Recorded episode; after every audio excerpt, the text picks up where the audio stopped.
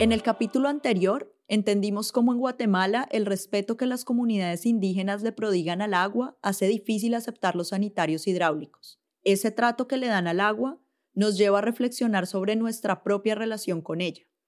En este capítulo veremos cómo los valores comunitarios también juegan un rol importante en la administración y uso de los bienes comunes.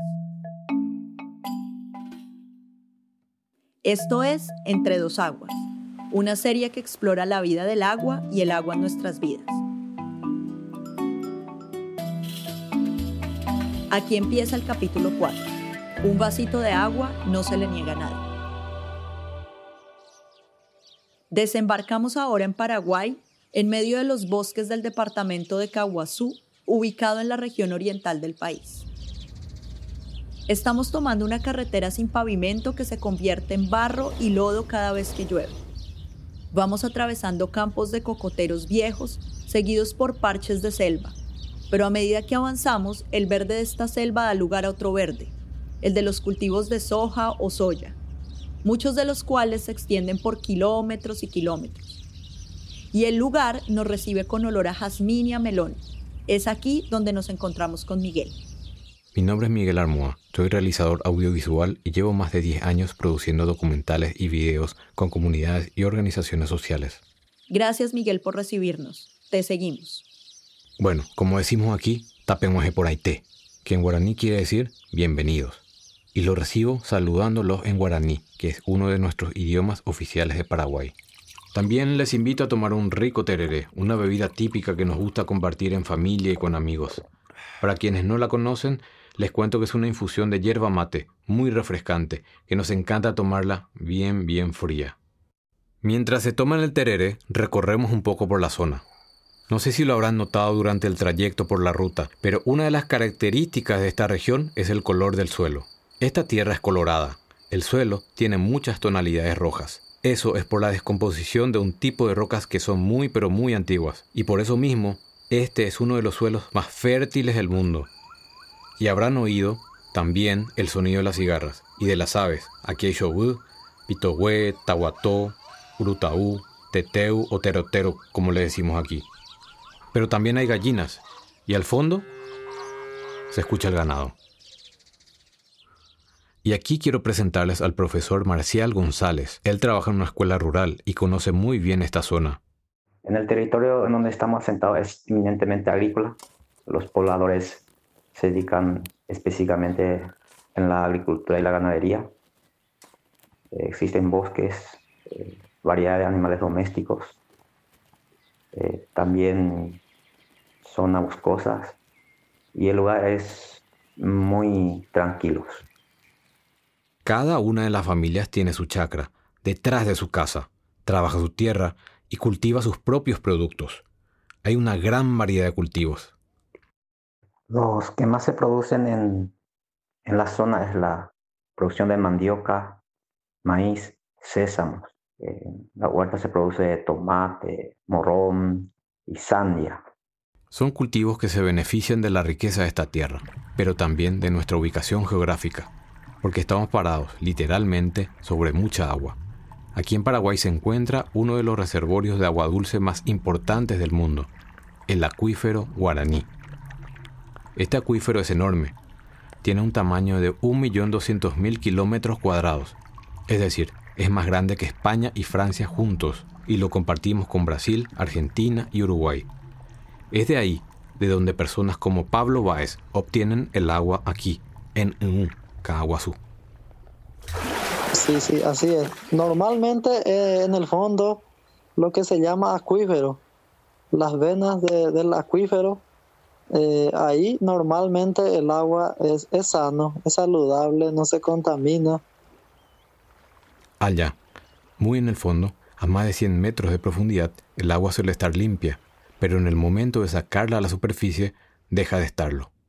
Cuando el agua recorre por las tuberías, por los caños, a veces eh, los caños se despegan o están rotos por algunas cosas y ahí entran las bacterias ahí entran y te llega en la, en la, en la casa cuando abres la canilla y eso no se puede ver a simple vista.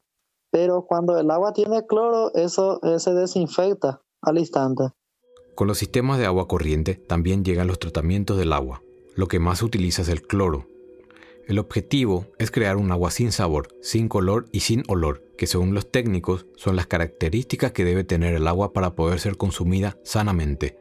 Pero cualquiera de nosotros sabe que el agua sí que tiene sabor, color y olor, incluso después de ser tratada. Por ejemplo, si viajamos a otro lugar y tomamos agua potable, podemos comprobar que no tiene el mismo gusto como el agua que tomamos en casa. En las comunidades rurales, la gente está muy acostumbrada a los sabores y olores de su agua. Por eso, el tipo de tratamiento que proponen los expertos puede encontrar cierta resistencia. El cloro es una sustancia que, que tiene, o sea, le da un gusto diferente al agua. Porque cuando una persona eh, no se acostumbra al cloro eh, en la cocina mismo, cuando, cuando se, hierve la comida con agua clorada, tiene un, sabor diferente. Y cuando uno toma el agua así en seco, eh, tiene un gusto que uno no se acostumbra de eso y le crea alguna, algunos algunas náuseas, digamos. Poder entender y aceptar estos cambios toma algún tiempo.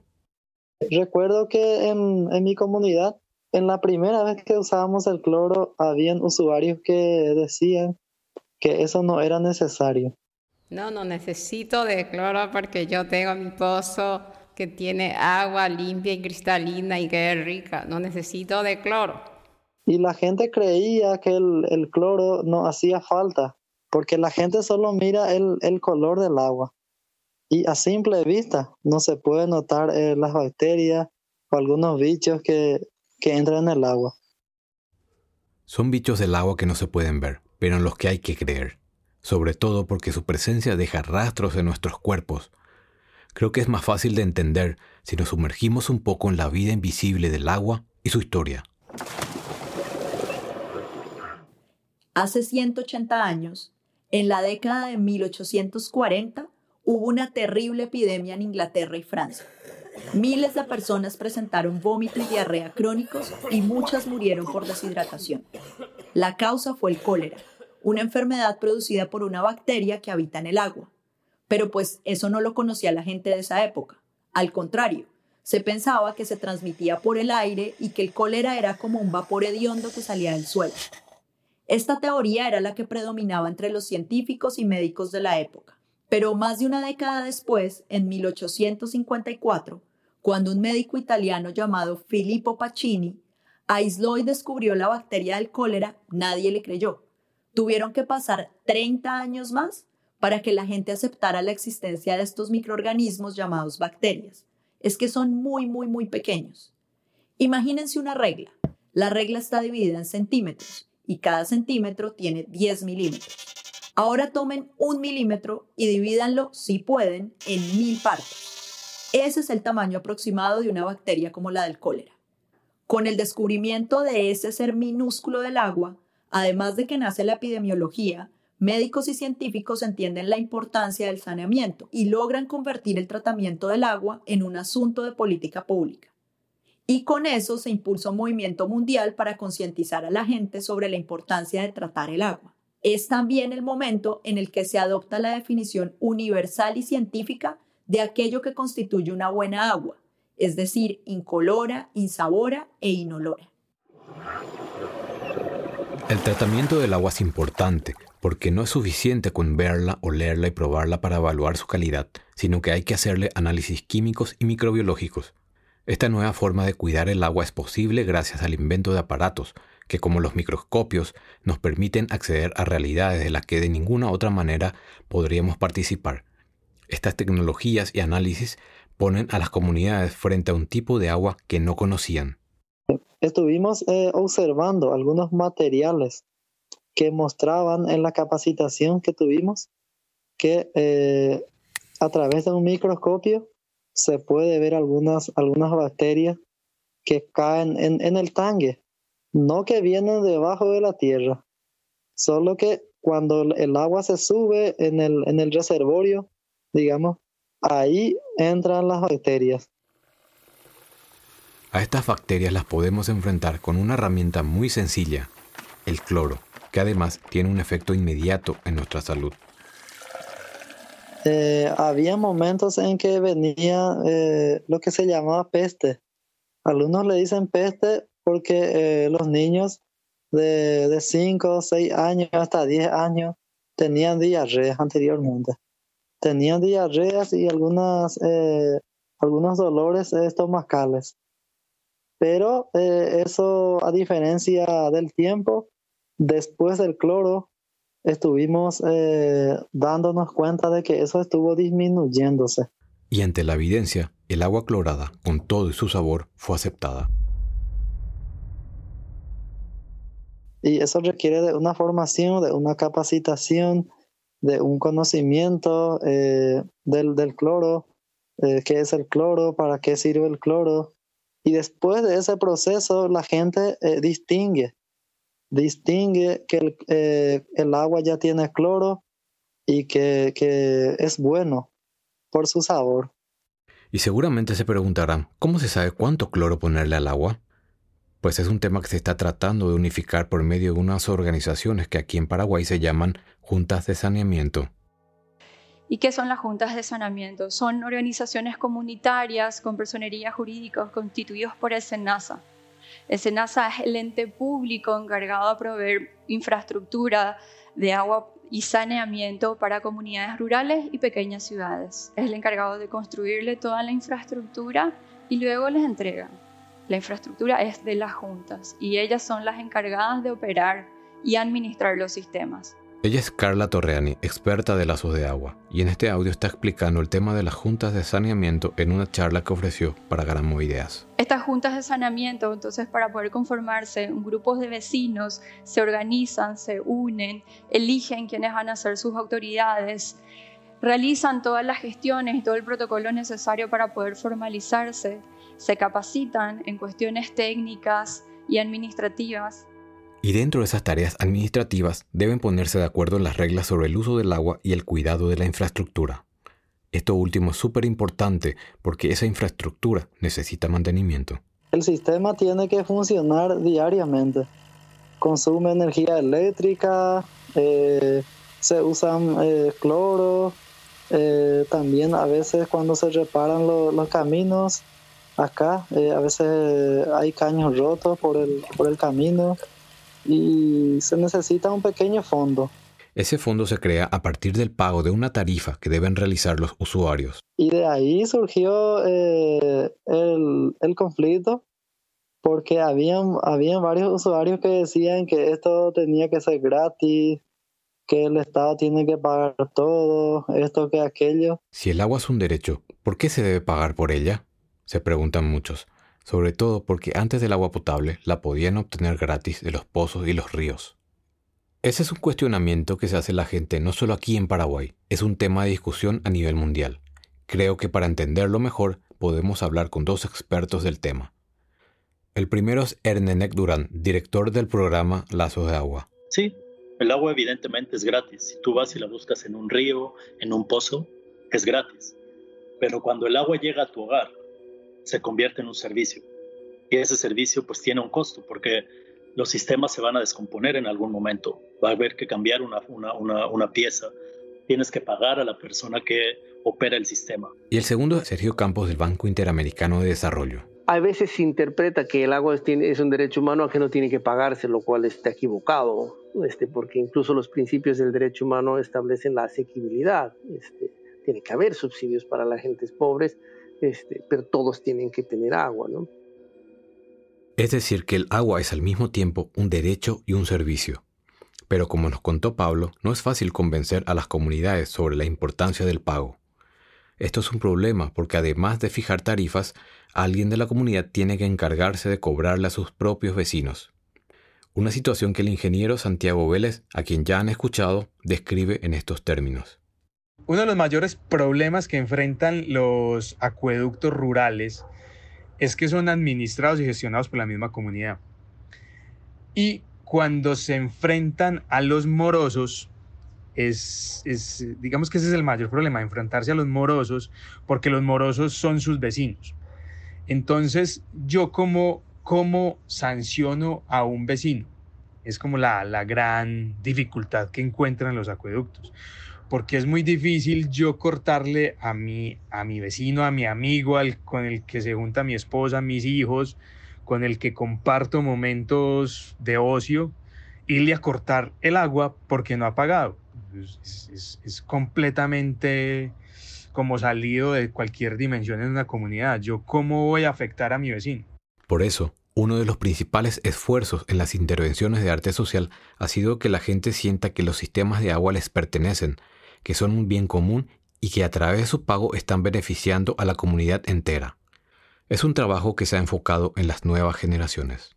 Al principio se creyó que tenían que ser personas adultas y en aquel entonces yo era el único joven que, que integraba la Junta de Saneamiento.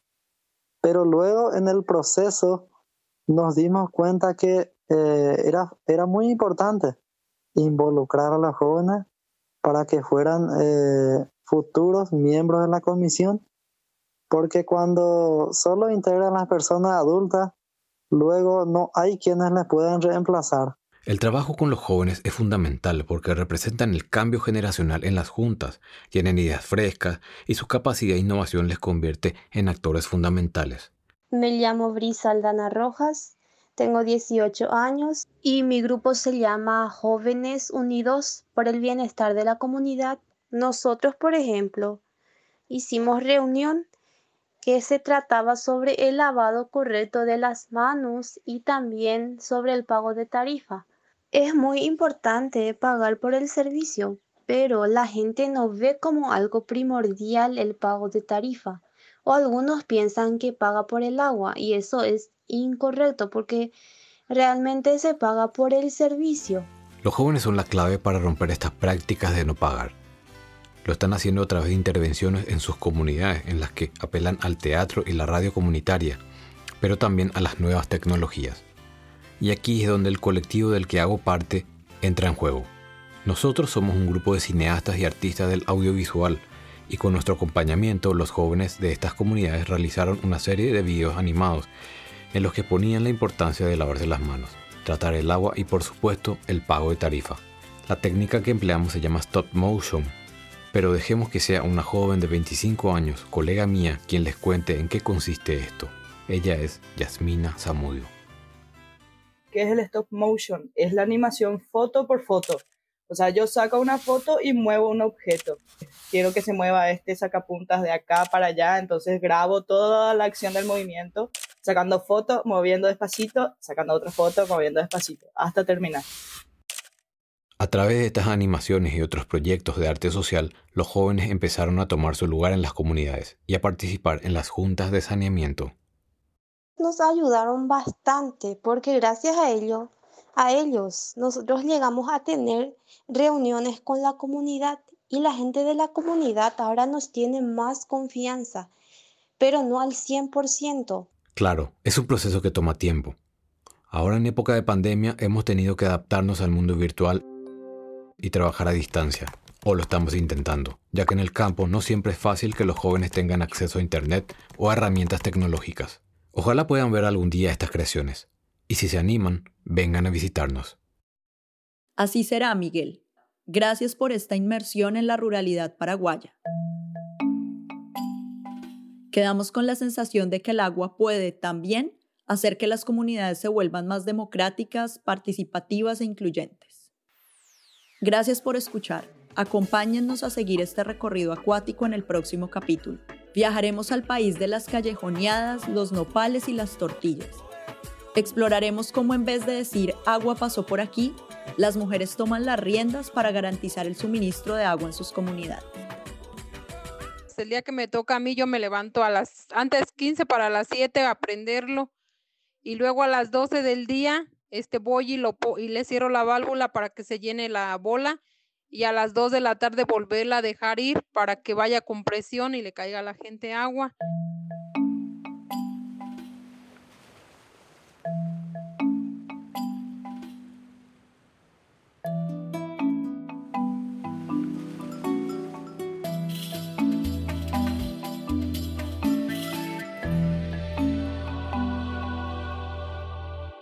ICUA, implementado por la Fundación Moisés Bertoni en colaboración con el Servicio Nacional de Saneamiento Ambiental, SENASA, es el proyecto en Paraguay de Lazos de Agua, programa del Banco Interamericano de Desarrollo, Fundación Coca-Cola, Fundación FENSA y Fundación Wandrop. Visítenos en lazosdeagua.org.